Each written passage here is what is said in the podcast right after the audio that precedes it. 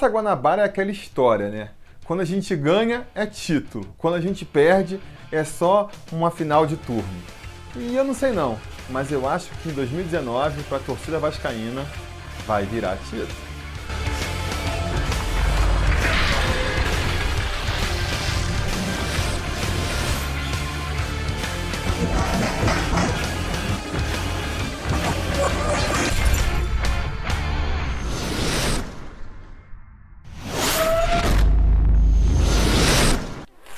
Torcida vascaína, Felipe Tiru de volta na área para falar de jogo do Vascão, porque nesse domingo às 5 horas da tarde, com transmissão da Globo para parte da rede, o Vasco vai até o Maracanã enfrentar o Fluminense na final da Taça Guanabara, o primeiro turno do Campeonato Carioca 2019.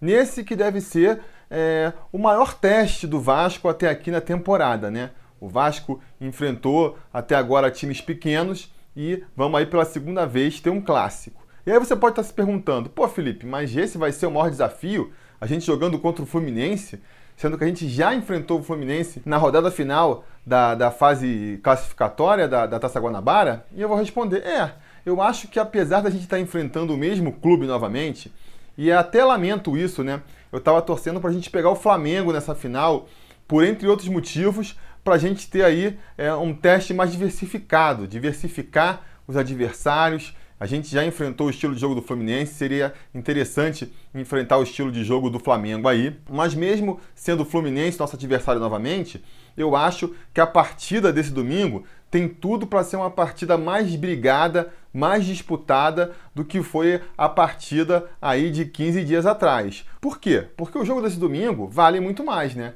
Vale um título mesmo que seja um título simbólico, vale uma classificação para a final do Campeonato Carioca, uma classificação com vantagem, é, é, sempre algo a se considerar. E principalmente, vale aí um milhão de reais em premiação, né? Para os dois clubes aí que estão enfrentando problemas financeiros, não deixa de ser um bom incentivo também.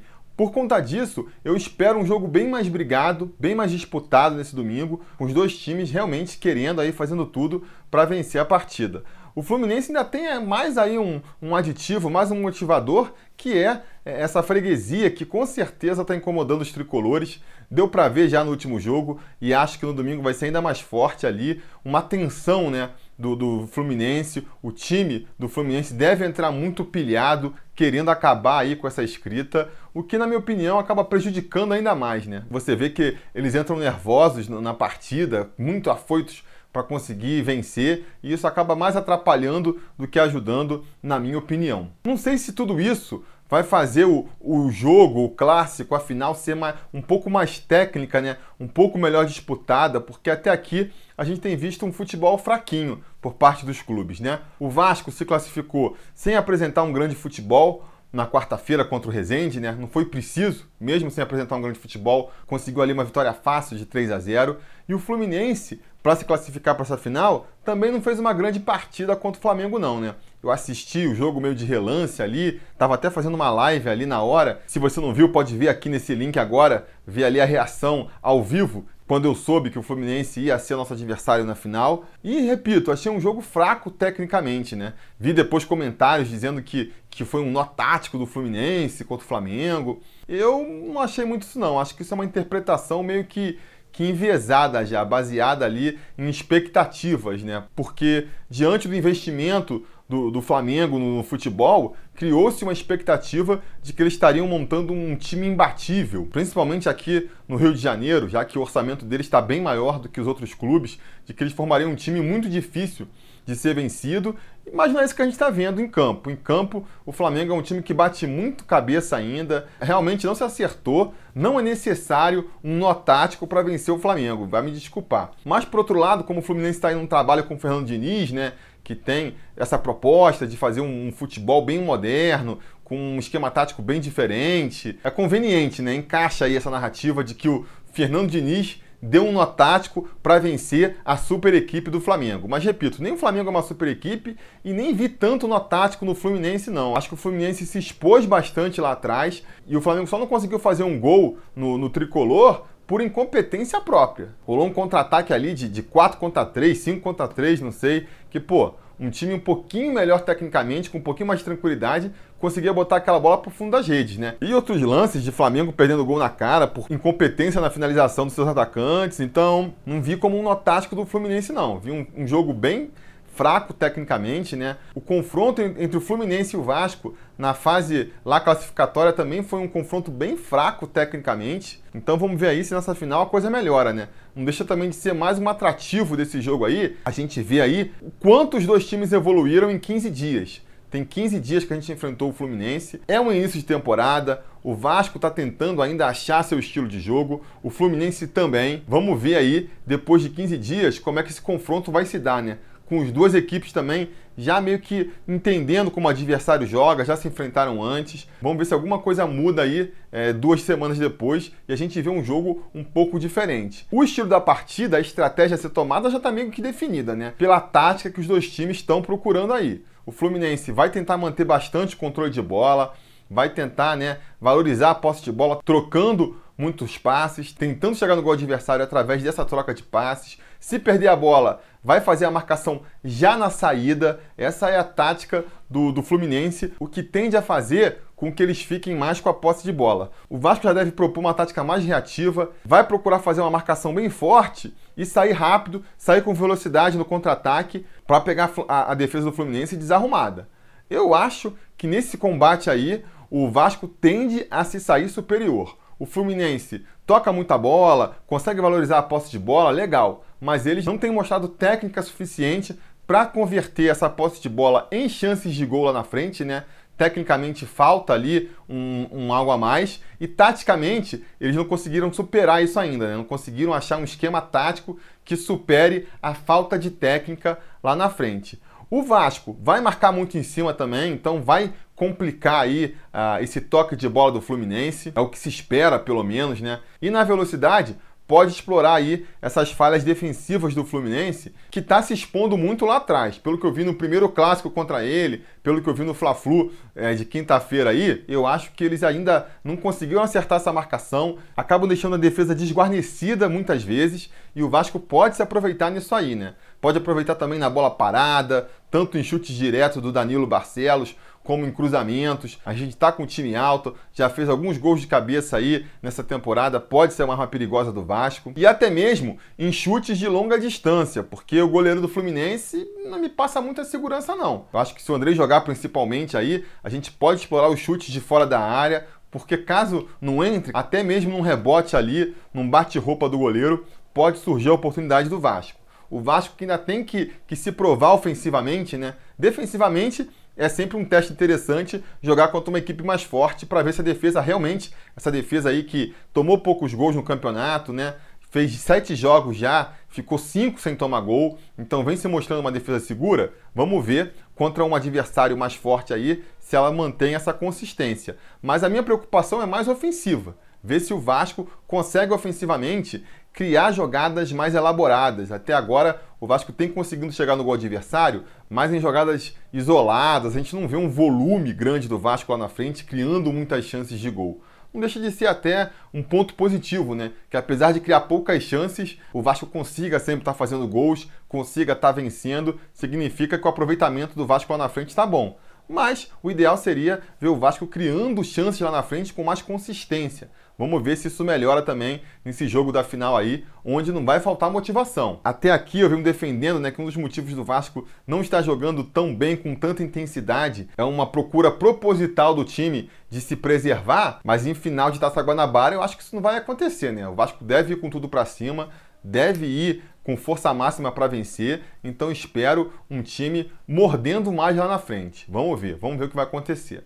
Mas vamos falar então aqui qual deve ser a provável escalação do time para essa partida, né? Deve ser basicamente a escalação que vem se repetindo aí nas últimas partidas, o esqueleto do Vasco, o esqueleto de como vai ser o time de 2019 já sendo desenhado aí. No gol, Fernando Miguel, não deixo de elogiar aqui a temporada dele até então, tem feito boas partidas. Já falei que ele dá muita segurança na defesa. Hoje eu vou ressaltar mais uma característica muito interessante dele, que é a maneira como ele repõe o jogo, né? Consegue com as mãos ou com os pés fazer essa reposição de bola muito boa, já fez aí lançamento que foi redundar em gol. Eu acho que ele também, na hora de você valorizar a posse de bola ali e, e sair para o jogo lá atrás, ele também trouxe mais qualidade em relação ao Martin Silva. Com o Martin Silva, recuava a bola e já dava o chutão, porque não tinha aquela qualidade com os pés. O Fernando Miguel mostra mais tranquilidade, consegue parar a bola, tocar ali para o outro companheiro. Isso ajuda, isso vai ser importante porque o Fluminense vai marcar muito a saída do Vasco. Vai marcar a saída do Vasco lá em cima, é o que se espera. E o Vasco tem que mostrar qualidade nessa saída aí, tem que ver como é que vai fazer, para não perder a, a, bola ali na sua própria intermediária e ligar um contra-ataque do Fluminense, né? O gol do Fluminense contra o Flamengo saiu assim. O Vasco não pode dar esse mole que o Flamengo deu. Na direita, Raul Cáceres, o nosso lateral lateral, vai ter mais uma oportunidade aí, né? Vamos torcer para ele continuar fazendo suas jogadas de velocidade pela direita, chegando à linha de fundo, cruzando na cabeça dos atacantes. É isso que a gente espera de um lateral no fim das contas. Na zaga, a gente deve de Werley, que deve ter se recuperado das câimbras na perna do jogo contra o Rezende, e também do nosso capitão Leandro Castan. Fechando a linha defensiva, Danilo Barcelos vai jogar pela esquerda. Espero que ele não comprometa muito lá atrás na defesa e que na frente ele volte a ser decisivo aí, né? Seja fazendo um gol em bola parada ou seja mesmo cruzando na cabeça aí de um atacante, de um companheiro, como foi no caso do jogo contra o Rezende, quando ele cruzou lindamente a bola na cabeça do Lucas Mineiro. Lucas Mineiro que vai ser nosso volante aí, né? Vai jogar do lado do Raul provavelmente. Raul deve ser o primeiro volante, na verdade. O Lucas Mineiro deve sair mais para propor o jogo, vem fazendo muito bem isso, né? Consegue fazer lançamentos longos, enfiadas para os atacantes e até os seus golzinhos quando deixam ali. Já tem dois gols na temporada, vem sendo um dos destaques do time. Então vamos ver como é que ele vai se sair aí nesse clássico. Finalmente completando aí o triângulo do meio-campo, a grande dúvida para essa partida. O Thiago Galhardo, que vinha sendo titular sentiu uma contusão na quarta-feira. A gente não sabe se vai ter tempo hábil aí para ele se recuperar, né? Afinal, as partidas estão muito próximas. E o mais provável, pelo menos até o momento em que eu estou gravando esse vídeo aqui, é que ele não tenha condições de jogo. E aí fica a pergunta: quem poderia ser o substituto do Thiago Galhardo? Uma vez que o Bruno César ainda está muito fora de forma, mostrou contra o Rezende que para um jogo decisivo, para um jogo onde você realmente quer ganhar, não pode ser escalado. Eu realmente acredito que o Bruno César vai ficar no banco para essa partida e nem deve entrar no decorrer do jogo, porque o futebol dele está muito aquém ainda do que se espera. A partir daí, quais são as opções, né? Quem você vai escalar para o lugar? Dudu, que vinha jogando ali naquela posição, enquanto o Thiago Galhardo e o Bruno César não entravam em forma? Eu não sei, eu não senti muita firmeza no Dudu nesse começo de temporada, não. É um jogador novo, tá se amadurecendo, ainda se aclimatando no profissional, né? Então, nenhuma crítica nem cobrança a ele aqui, mas eu acho que ele não está preparado ainda para encarar uma final de turno.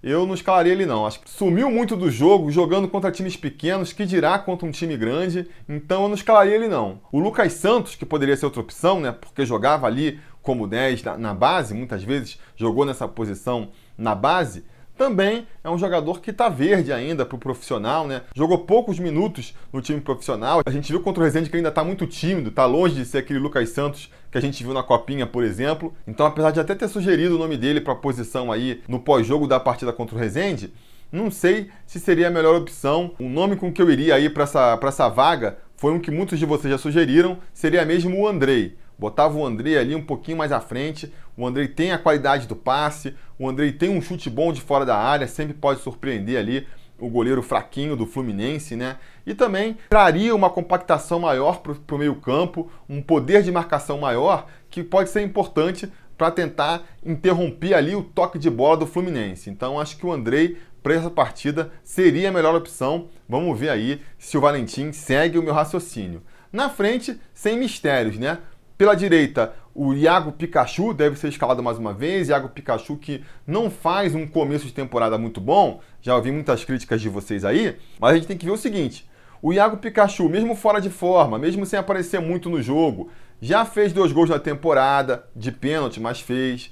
Já fez assistência para gol de Marrone participou do gol contra o Rezende lá de cabeça, né? Acabaram dando gol contra, mas ele estava ali no lance. Então, um jogador que mesmo que fique apagado na partida, às vezes num lance ele resolve, num lance ali ele consegue dar o toque que falta para o gol sair. E isso não pode ser desconsiderado. Então isso para mim faz sim com que ele tenha que continuar sendo titular e um titular importante desse time. Pela esquerda, aí sim um jogador que está em ótima fase, um jogador que vem cada vez ganhando mais protagonismo nesse time, que é o Marrone. Muita velocidade, muita técnica, muita garra. Tá caindo nas graças da torcida aí com merecimento e vamos torcer para ele ter mais uma boa atuação, mais uma atuação de gala nesse domingo. E finalmente, fechando aí o ataque, né? Max Lopes deve ser o nosso comandante no ataque, ainda fora de forma, ainda pesado, né? Você vê ali na figura dele que ele tá gordo, que ele precisa emagrecer, mas com muita qualidade. Ele tem uma qualidade técnica ali